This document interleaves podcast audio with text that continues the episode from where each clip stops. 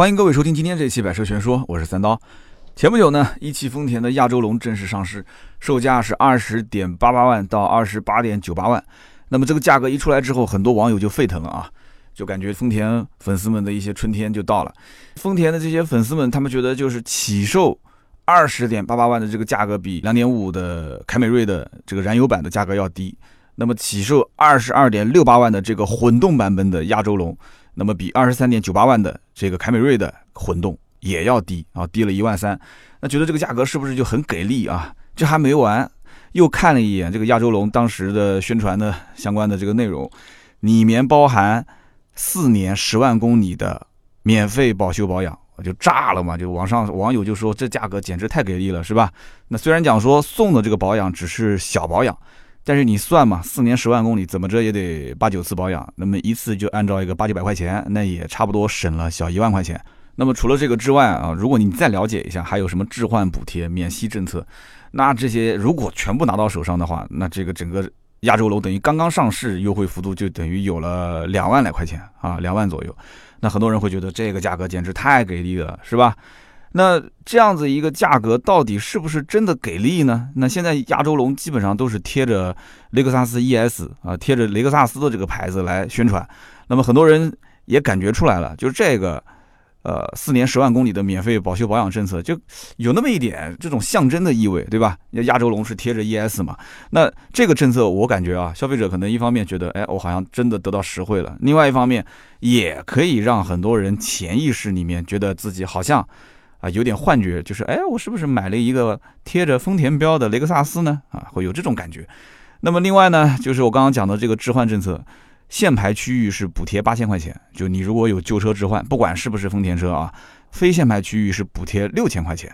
那么我刚刚不算了一笔账吗？这个免费保养保修，再加上补贴，丰田车主的话，如果说你还要再贷款一年的话，还可以在同时享受免息政策。我的天，那这样子一算的话，很多网友一琢磨，亚洲龙这个车肯定好卖啊，不用说啊，对吧？那凯美瑞这个车的价格肯定守不住啦，就大家就会一方面看看亚洲龙，一方面也要看看这个凯美瑞是不是开始降价了啊？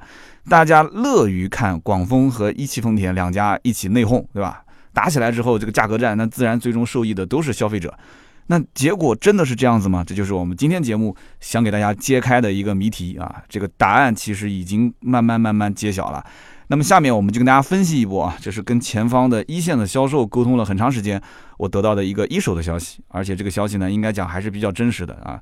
呃，不仅仅是只调研了一家店，我们其实在江苏省省内也是通过车行啊，跟很多的一些丰田的销售都沟通了。沟通完之后，我基本上就得出了一个比较完整的画像，就是目前市面上到底是从销售端、从客户端是怎么样的一个思考的逻辑。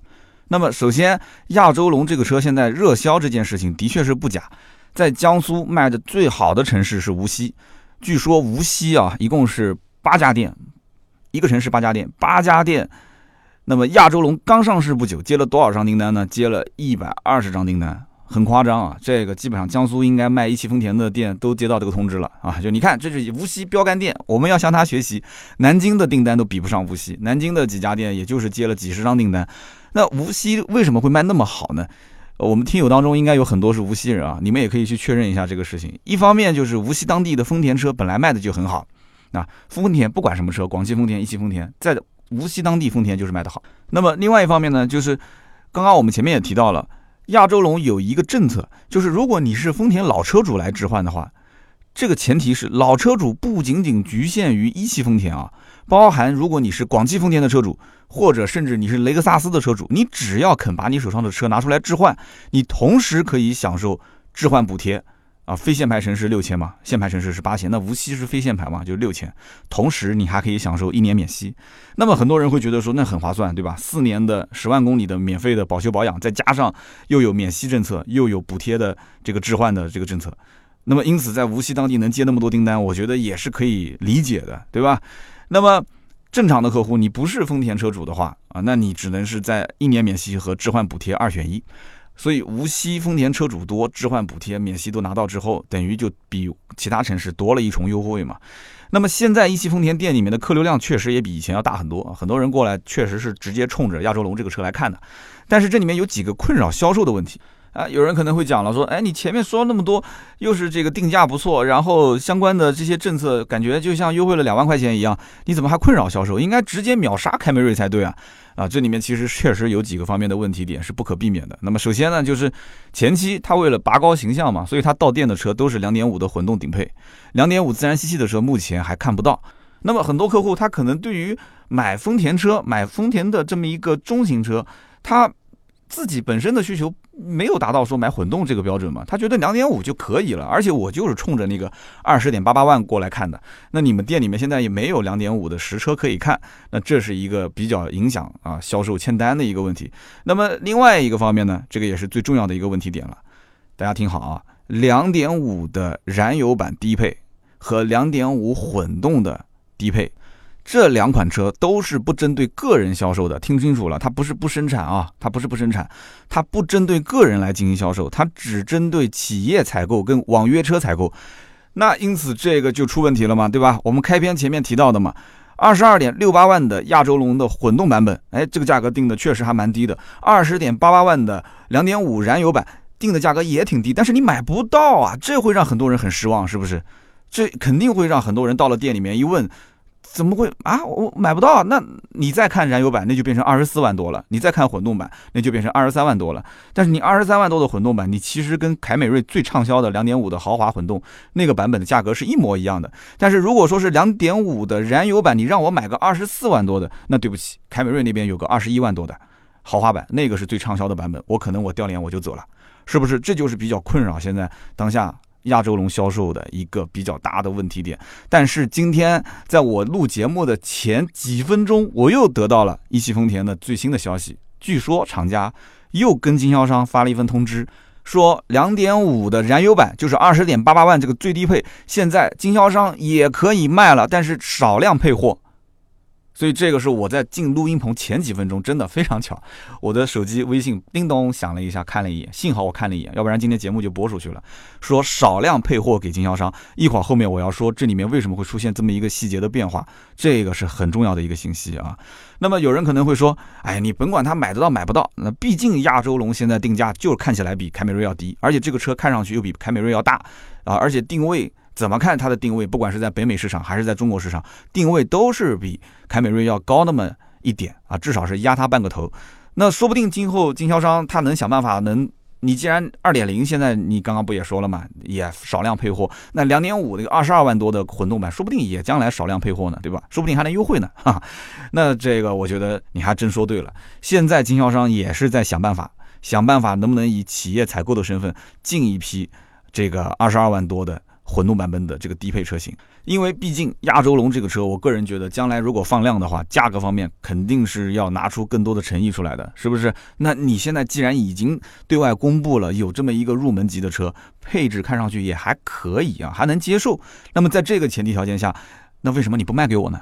所以经销商也在想办法啊，也在想办法，但是这可能需要一定的时间。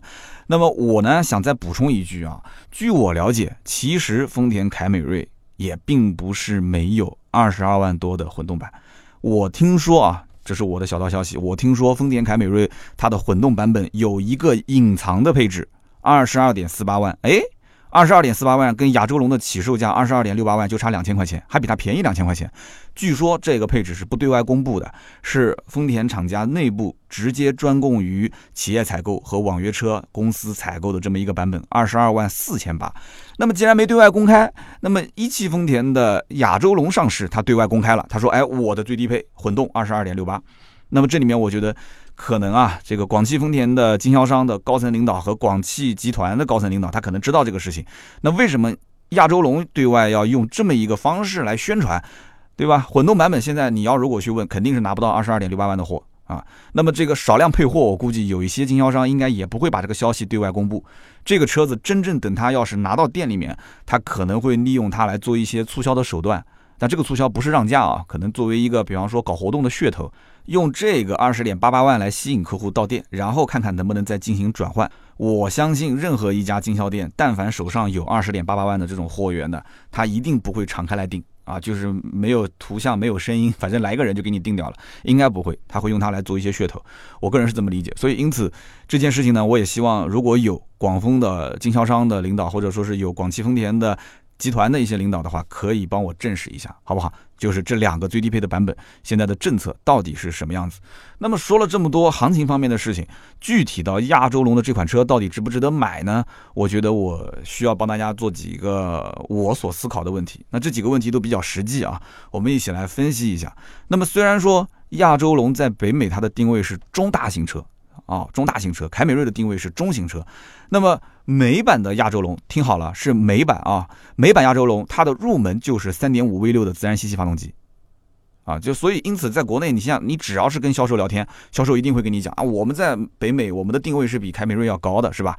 而且它的亚洲龙入门版本在北美是 XLE 的中高配。但是凯美瑞在北美的入门是两点五升的这个四缸的发动机啊，这个国内的两点五的发动机是一样的。那么它的入门版本，凯美瑞的入门只是一个 L 版最低配的版本，最低配低到什么程度？它没有雷达，没有天窗，没有 HUD，还是十六寸的铸铁的轮毂，这个是不是很难想象啊？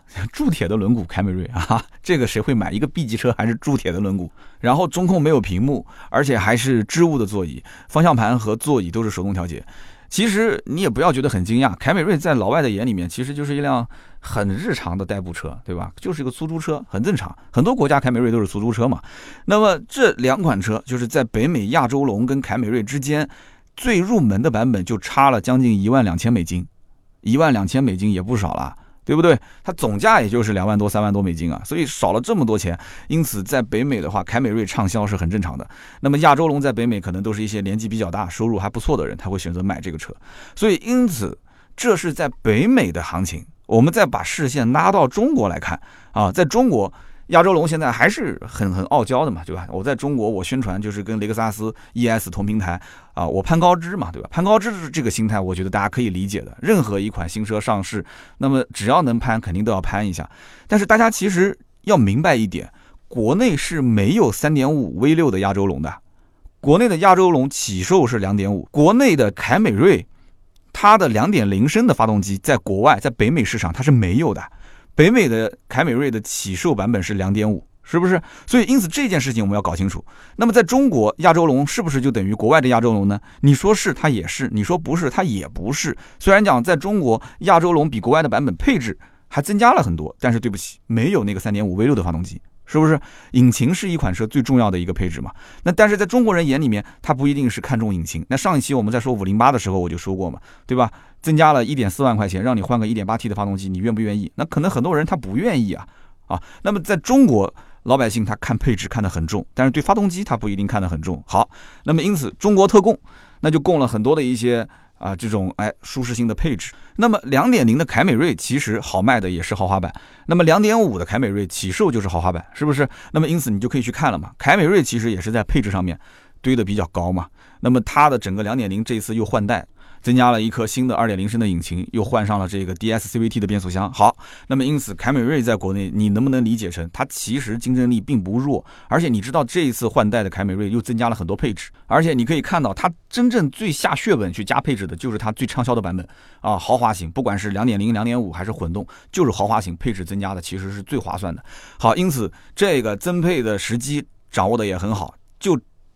亚洲龙上市，你什么时候上，我什么时候增 哈。所以这两家其实还是在较劲的嘛，这个是不用讲的。那这个时候老百姓就要开始思考一个问题了：这个亚洲龙比凯美瑞车长多了九十毫米，车宽多了十毫米，看上去呢也是有那么一点豪车的这种感觉啊。有些人喜欢亚洲龙的造型，但是从我角度来讲，我其实还不太能接受。我觉得亚洲龙那个前脸看上去有点怪怪的，但是从侧面看，从尾部看还是不错。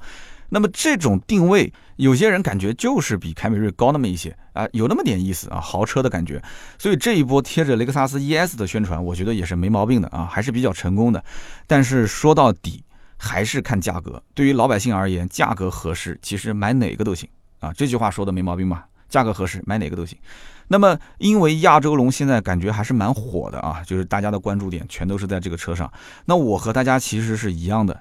是什么心态呢？我也是有点担心，这个凯美瑞是不是扛不住了啊？凯美瑞的销量会不会受到很大的影响？那么最关心的就是价格方面，凯美瑞的价格之前很坚挺，那现在是不是哎价格方面开始松动啦？啊，经销商有压力啦，开始增加它的促销的幅度啦？那么我和广汽丰田的兄弟们聊了一下，聊完之后我就发现，我们其实是有一点皇帝不急太监急的这个感觉。这个话怎么说呢？很多人一定是这么觉得的嘛？亚洲龙一上市，肯定影响凯美瑞的销量，对吧？混动版本的定价又那么低，又有那么多的政策啊，那凯美瑞的车主只要一看亚洲龙，哎，怎么看都比凯美瑞要好，又这么便宜，那捂着钱袋子直接就去跑亚洲龙的店里面去提车了，是不是？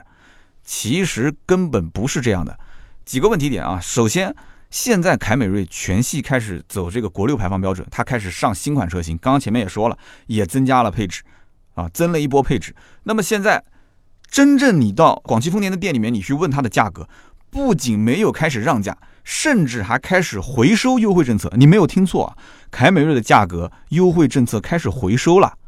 而且这个回收政策不仅仅是经销商自发组织的，而且是厂家下了命令。就是凯美瑞的价格开始啊，我严控你的价格，你不许乱放价，你不要慌啊，就不要亚洲龙一上市，经销商顶不住了就开始慌，我就控你的价格，价格行情严格把控。所以因此现在你要如果去广汽丰田的店里面，你去问，你说我要买凯美瑞的两点五的豪华，或者是买两点五混动豪华，你问他现在是什么价格，能做到一万块钱以上的优惠吗？不可能。以前偶尔还能放出一些优惠政策，能做一万多，现在基本上你能谈个八千就不错了，很多的地方甚至连八千都做不到。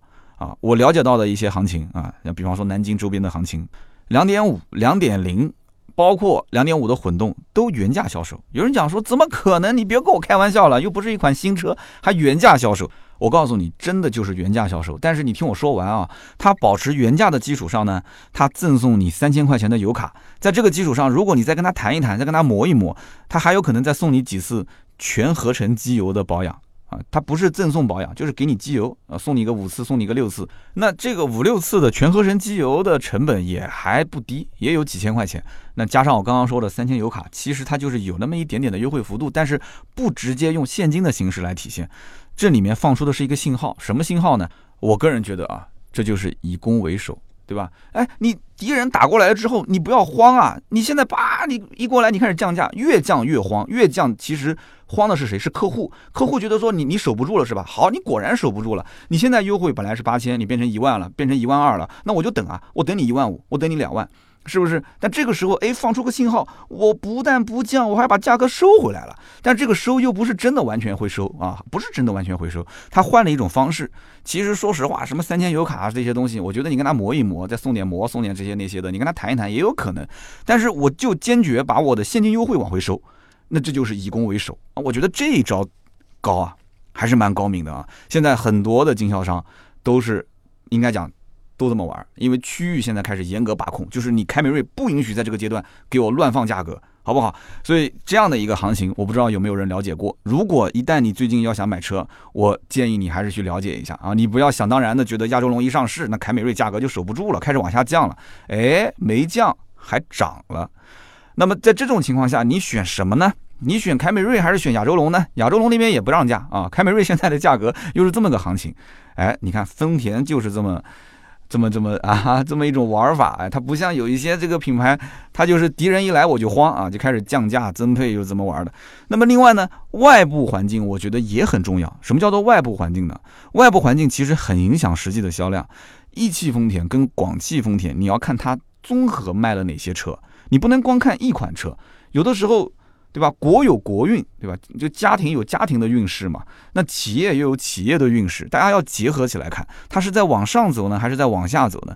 一汽丰田现在卖大车其实不擅长啊，不仅仅是现在，过去也不擅长。什么叫做卖大车不擅长呢？你看一下就知道了。之前卖锐志，锐志卖停产了。之前卖这个皇冠，皇冠卖了这么多年，一直其实大家知道的这个销量，对吧？完了之后呢，早年皇冠还是跟奥迪 A6L 这些车都是齐名的，现在的价格跟奥迪 A4 差不多，甚至还卖不过奥迪 A4，是吧？那么有没有人去认皇冠这个牌子呢？其实，在很多人的心中还是认皇冠这个牌子的，甚至于我听说现在在一汽丰田的店里面，还有人是开着皇冠过来去置换皇冠的。而且从皇冠这个车本身来讲的话，它的平台成本卖了这么多年，它已经摊销的差不多了。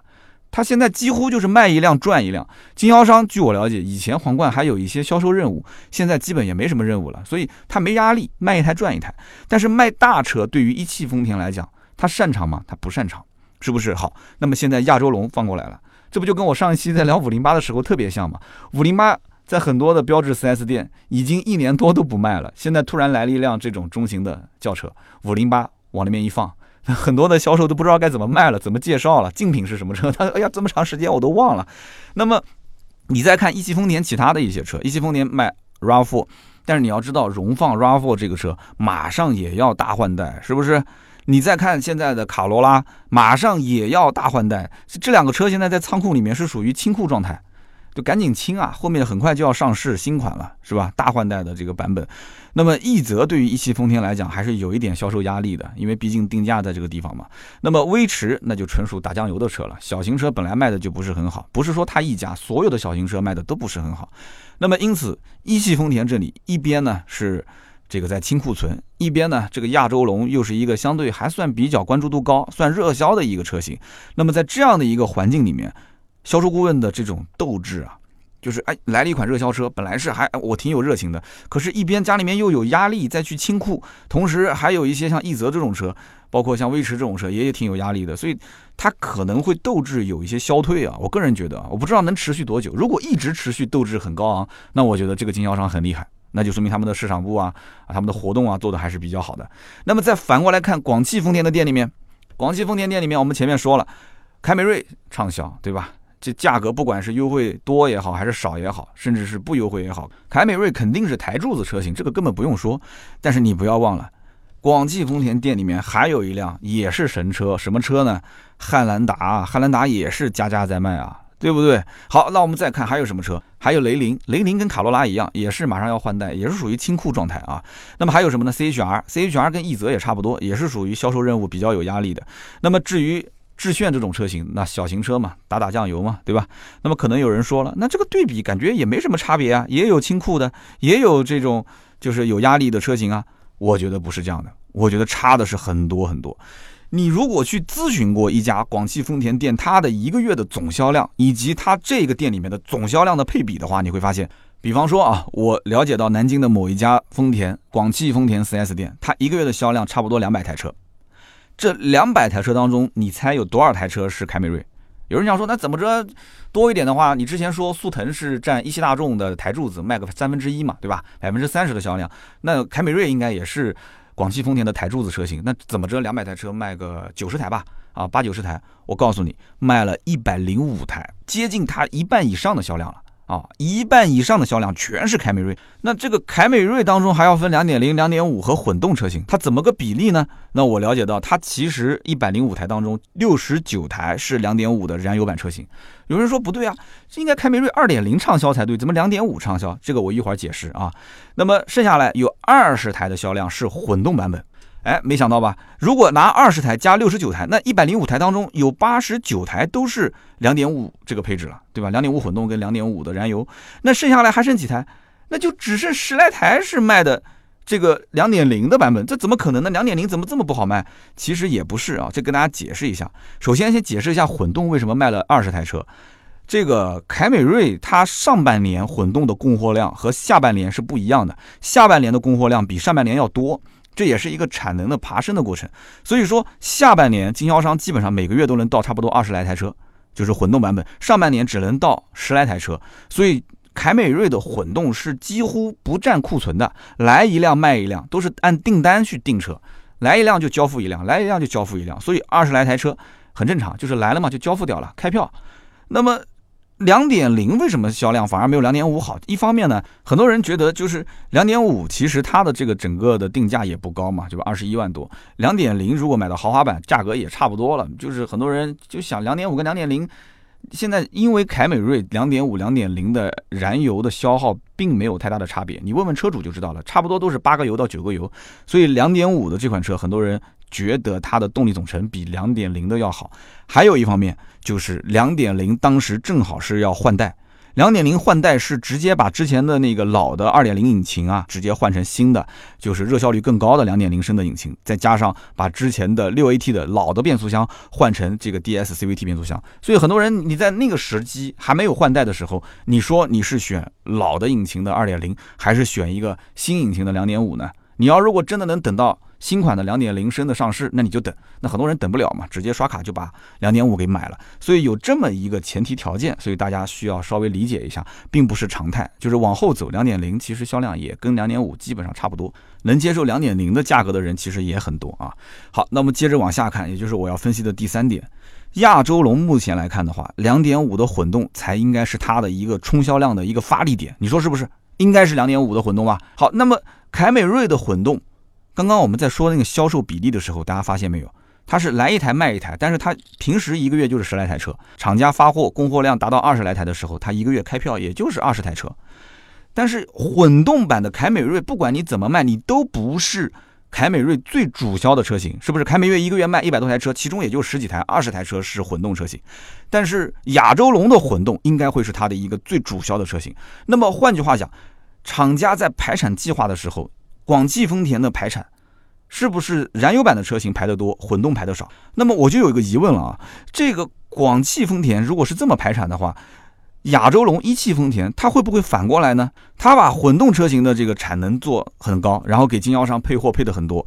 但是把燃油版的车，它只有一个二点五升的燃油版嘛，对吧？两个配置，如果说低配二十点八八万不卖的话，就一个配置。但是亚洲龙这个二点五二十四万多的燃油版又不是一个性价比特别高的版本，所以我怎么琢磨我都觉得亚洲龙一定是在产能方面是要偏重于混动车型的。而如果亚洲龙真的能把混动车卖得好的话，那它既不会影响凯美瑞的销售，同时又拉升了自己的一个形象，这个是双赢啊。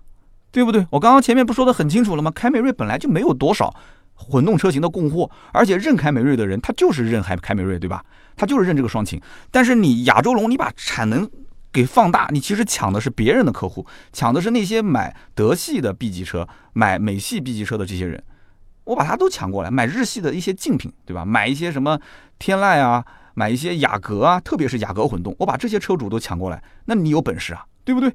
这是双赢啊！我觉得这个事情如果要是玩的成功的话，那这就是最好的一个局面。但是如果说一旦要是压货压得多，但是结果市场营销策划做得不好，活动不够给力的话，结果经销商觉得又有压力卖不出去，开始要让价，那对不起，那这个时候可能就会影响到凯美瑞的整体的销售，不仅仅是双擎的销售。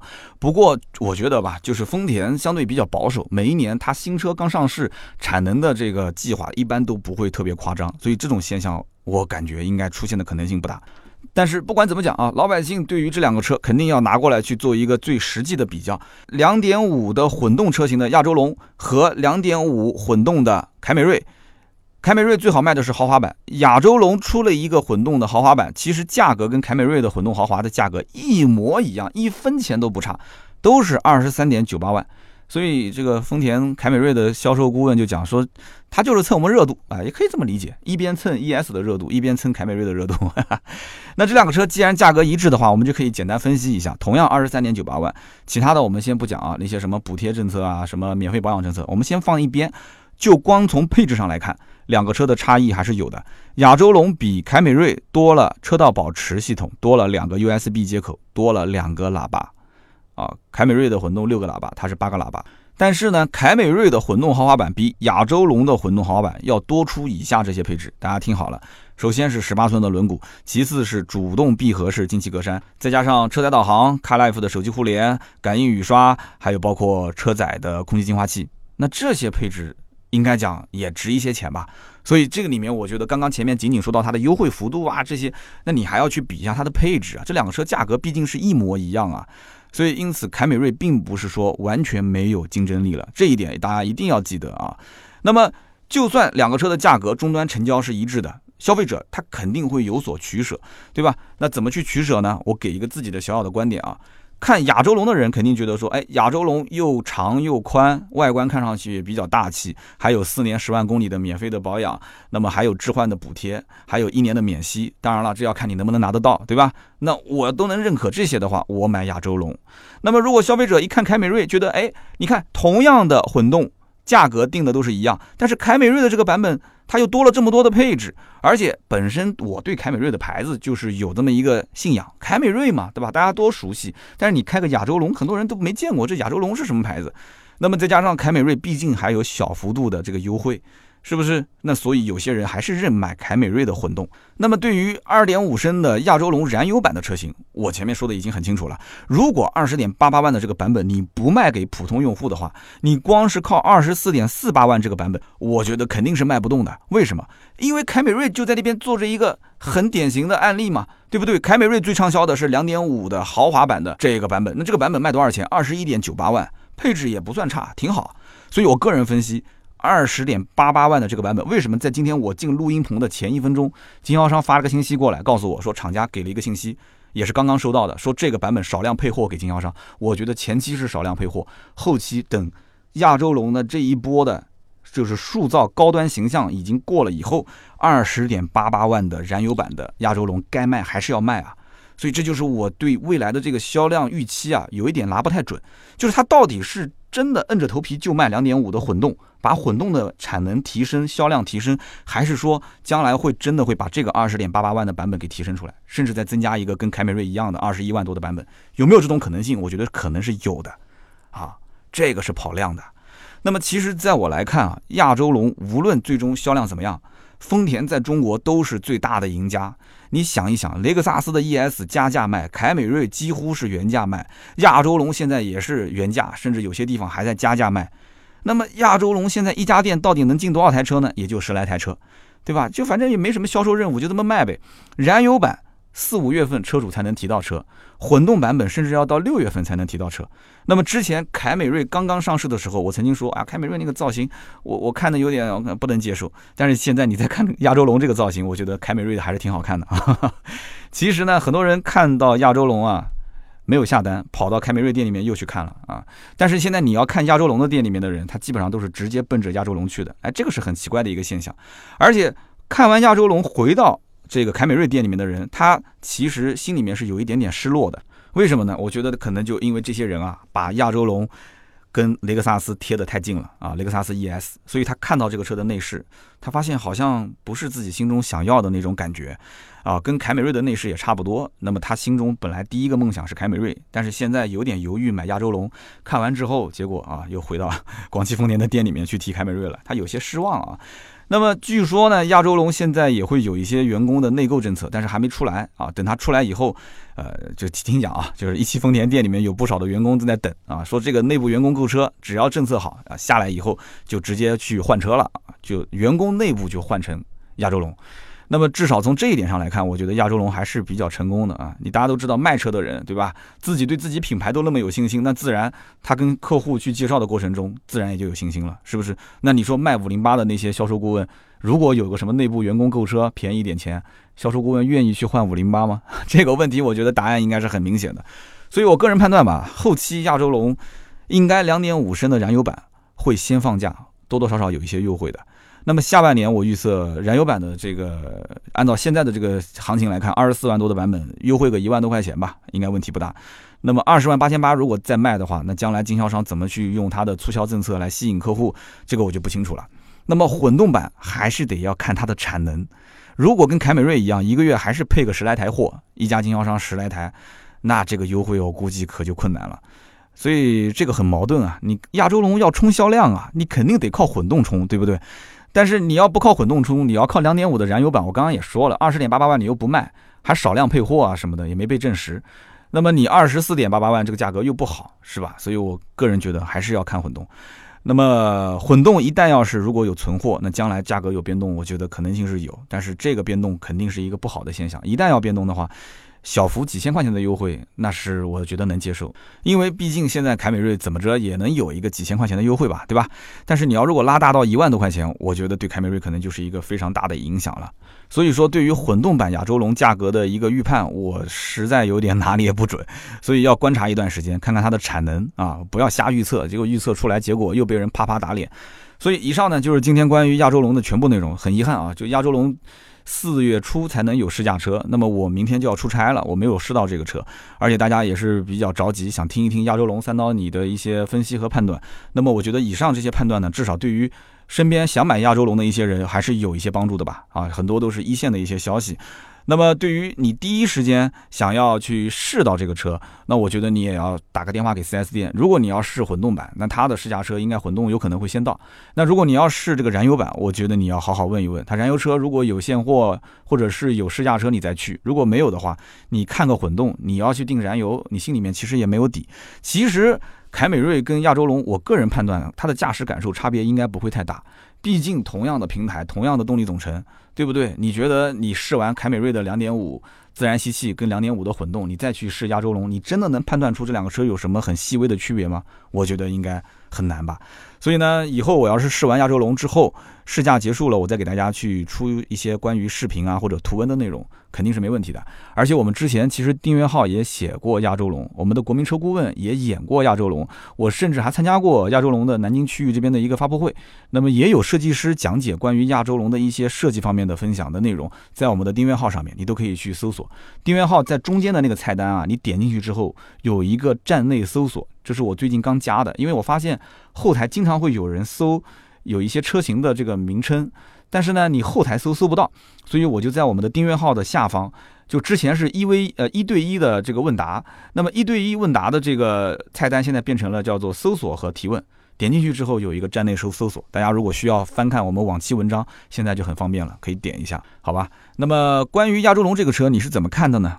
那么关于哪一个配置，你觉得它会是最畅销的？是2.5的豪华版呢，还是2.0的低配或者是高配？我想听听你的看法。那么包括亚洲龙将来会不会有优惠？什么时候有优惠？亚洲龙真的能抢走凯美瑞的客户吗？你身边的人有哪些是在考虑亚洲龙的？那他们是怎么想的？他们又是什么样的职业呢？我也很好奇，好不好？所以想听听大家的一些看法，在我们的节目下方留言评论和留言是对主播最大的支持，谢谢各位啊！以上就是节目所有内容。那么下面是关于上一期节目五零八的。留言互动，上一期呢五零八留言互动，我看到很多人都在留言，好多法系车车主啊，这个让我也是没想到的。那么第一条留言呢是叫做尼古拉斯大飞，那这位听友留言留的非常多，很多的字啊。他说，呃，我就说说三个购车案例吧，正好有一期你说的也是速腾，对吧？这一期说的是五零八。第一个案例呢就是我的发小，三十二岁，去年呢是首次购车，他是一个程序员，但是呢为人很感性，看车啊看了半年时间，因为有民族情节，所以就不买。这个日系车，那么又担心油耗，所以又排除了美系车；又担心质量，所以又排除了韩系车和国产车。那么法系车他没听说过，他一直以为标致、雪铁龙都是美国的品牌。那么又本着对德国工业的严谨品质，所以到了大众 4S 店直接交了定金，十六万高配。哎，我就不知道他为什么对韩系车的这个质量会有担忧呢？韩系车难道在他眼中质量很差吗？所以你要告诉他，其实不是这样的，好吧？那么第二个故事就是，他说我大学一个同学前年购车，标致四零八，他的工作是建筑工程师，也是看车看了半年，尤其是速腾啊、朗逸啊，来来回回看了很久。后来在我的推荐下，我说你去标致 4S 店看一看，结果他一去逛了一圈，一周之后把定金给交了，花了十二万多买了一辆标致四零八。他说标致四零八这个车配置跟十六万的速腾都差不多啊，我觉得标致的性价比高。啊，那你这你这个朋友是不是跟那个十六万买速腾的朋友是认识的？那么这是第二个故事啊。第三个故事，我是一个动画的讲师。二零一五年我购入了雪铁龙的 C 三 XR，我没怎么看车，因为我去年标致雪铁龙的店我去了以后，一眼就看中了法系车，我觉得它设计真的非常 OK 啊。那么其他品牌我怎么看都不顺眼。当时标致二零零八没有优惠，所以我就去看了雪铁龙，哎，我就定了 C 三的 XR。那么我总结一下。如果说是纯理性购车，大众一定不是首选。那至少这个价格，我觉得我肯定不首选。然后就是口碑，对吧？口碑也会影响很多人就是进行购买嘛。那么厂家不管怎么宣传，消费者其实认的是什么？美系品牌耗油，韩系品牌质量差。那么他说，就像三刀你说的，消费者其实真的懂车的时候，市场才能真正健康发展。但是目前看起来不是这样的，对吧？那么还有一个呢，就是汽车的外观设计，它终究扮演的是一个什么角色呢？又要个性又要好看，对吧？但是个性和好看它不能划等号。你比方说 D S 这个车，D S 它公认是很有设计感，但是它好不好看这就两说了，仁者见仁，智者见智，是不是？所以我觉得吧，好的设计是应该可以加分的，但它不一定是决定项，应该是把车子的品质提升一下，然后再带给符合大众审美的这种设计感啊，这个车子就一定好卖。那么以上呢就是这一位叫做尼古拉斯大飞的留言。其实吧，最后这几句就是。要符合大众的审美的设计，这车子就好卖。那我就想问了，什么叫做符合大众审美的设计？首先，这个年龄层次啊，现在在变，这个互联网带动了我们整个的这种消费啊，包括审美都在变。那么另外一方面，中国其实老百姓，我记得有讲速腾的那一期提到过一句，就是一开始的观念啊，包括到现在很多人的观念都是好车就是德国造的，德国车就是好车。所以德国人那种设设计风格，那你觉得好看不好看呢？老百姓他的这种审美，有的时候在汽车这个领域里面也是被教育的，所以这个我觉得以后有机会啊，我约几个汽车设计师，可以从设计这个方面啊，跟大家来聊一聊什么叫做审美啊。所以我其实说实话的，我对审美这件事情，我感觉我是经常被人批评的，我就不去评价了，好吧？那么下面一位听友的名字叫做奥博 TS，他说。我呢，作为一个开过几辆标致的小伙伴，我发表一下我的看法。首先呢，就是我自己开的标致，反正是没出现任何的小问题，也可能是我运气好。那么我有三台标致，其中两台是用来做业务的，每一辆我都跑了将近三十万公里啊。还有一辆呢是我自己家用的，我开了三年半，除了正常保养啊，就是换了两个灯泡啊，也还不错。那么这三台车呢都是二手车。标致的二手车便宜嘛？他说，所以标致给我的印象还不错，还挺好。老标致最大的问题可能就是油耗。那么对于新出的标志，设计上是没毛病的啊。你要如果说这个设计不好，那我们就没法聊了啊，没法聊了。那么主要觉得还是在产品的定价方面，我觉得三刀说的对的，标志本身的价位区间其实还是合理的，只不过不同配置之间它的差异化做的不太合理。也有可能是标志想给后期继续丰富配置来做一个准备。其实我个人觉得，现在标志对于中国市场还是处于一种神游的状态。那么他又说，我也不知道是不是高层领导都是法国人啊，就是他们是有绝对的决定权，感觉所有的这种决定都是处于一个和实际市场分离的状态。而我现在所在的这个城市，两家标致 4S 店，一家已经关门撤了。另外一家呢，现在半死不活的，展车都没什么亮眼的车。那么同时，标致的兄弟啊，就是雪铁龙，现在也差不多就这个状态。所以我也搞不懂啊，你这 PSA 集团到底是怎么想的？还有就是你节目里面提到的那个销售分析标志人群的相貌，我觉得真的是很到位啊。我一个亲戚是个老师，他买的就是四零八，的确他根本就没有对比配置和保值率这些问题。他看了看朗逸，觉得和标志比起来，朗逸不好看，标志好看。结果他就买了，哈哈，就是这么任性啊！他说，呃，最后还是希望这个标志能在中国继续待下去啊，毕竟它也是最早进入中国的高级车。的确，这句话我也听到很多人说啊。有人讲说，如果没有法系车，没有标志，没有雪铁龙，那可能以后的车辆设计就全部是套娃了。这个话呢，说的还是挺伤感的啊。但是伤感归伤感，市场归市场啊，还是要符合市场行情，你才能挣到钱。你口袋里面有粮食，你有子弹了，你才能在这个残酷的市场上跟别人干仗啊。包括像我们创业做自媒体也是一样，口袋里面有粮食有子弹了，你才能去做新的内容，你才能有底气去。有更好的团队来创作内容，你说是不是？那么第三位听友叫做李善林，李善林说，上海现在只有三家标志店，请问谁敢买啊？这条留言只有短短的一二三四五六七八九十个字，但是我觉得真的很让人感慨啊。但是我要告诉你，我查了一下，上海的确只有路狮、冠龙和伟业三家这个汽车之家能查到的经销商，但是我个人觉得啊。上海应该不止三家标致 4S 店。你如果要是，呃，肯去跑一跑，或者你去问问标致店里面的销售的话，他说不定还能再告诉你几家藏在深处的标致 4S 店。为什么我有这个猜测呢？因为我曾经在聊标致的时候也讲过一件事情，就是南京标致也有好几家店，但是其中有那么一两家店没有去买汽车之家的这个后台系统。因为太贵了嘛，十几万，对吧？那么标致呢又不怎么挣钱，这十几万也是一笔不小的一个支出，所以他们没有开通这个后台系统，就导致汽车之家干脆就不会把他们的这个店面显示在前端。所以我觉得上海应该不止三家。但是这个留言我觉得蛮扎心的。好的，那么以上三位啊，奥博、李善银以及尼古拉斯大飞，就是我们今天的幸运听友。那么每一位可以获得价值一百六十八元的芥末绿燃油添加剂。那么我也希望大家多多留言，多多互动。一方面是对于我的支持，第二方面呢，你只要留言互动，都有机会会抽取芥末绿燃油添加剂。好的，那么以上呢就是今天节目所有的内容。那么如果说有关于新车跟二手车的价格咨询，也可以加我们的私人微信号四六四幺五二五四啊，我们的私人微信号四六四幺五二五四。那么另外我们也有一个小小的通知，就是但凡在我们买买车成交的我们的听友，我我已经知道有很多的听友在我们这里成交了。将来如果身边还有人买车，或者说是你复购车，你还是联系盾牌这个微信，那我们可以再给你一个。忠诚用户、老客户的礼品，这个我也是最近才刚跟这个我们买买车团队在聊这件事情啊，一定要记住加盾牌的微信，跟盾牌联系啊，你只认盾牌的微信号就可以了。这个礼品是我们团队定制的，那么最近我们也会，以后这个礼品只是针对买买车的老用户啊，你不管是介绍朋友买也好，还是自己复购也好，成交了我们就会再给一份。那么以上就是我们关于买买车，我想再增加的一个通知，以后我会不定期的也跟大家再告知一下。那么盾牌也会在朋友圈告知大家，好吧？那么好，那么今天这期节目就到这里，我们下周三接着聊，拜拜。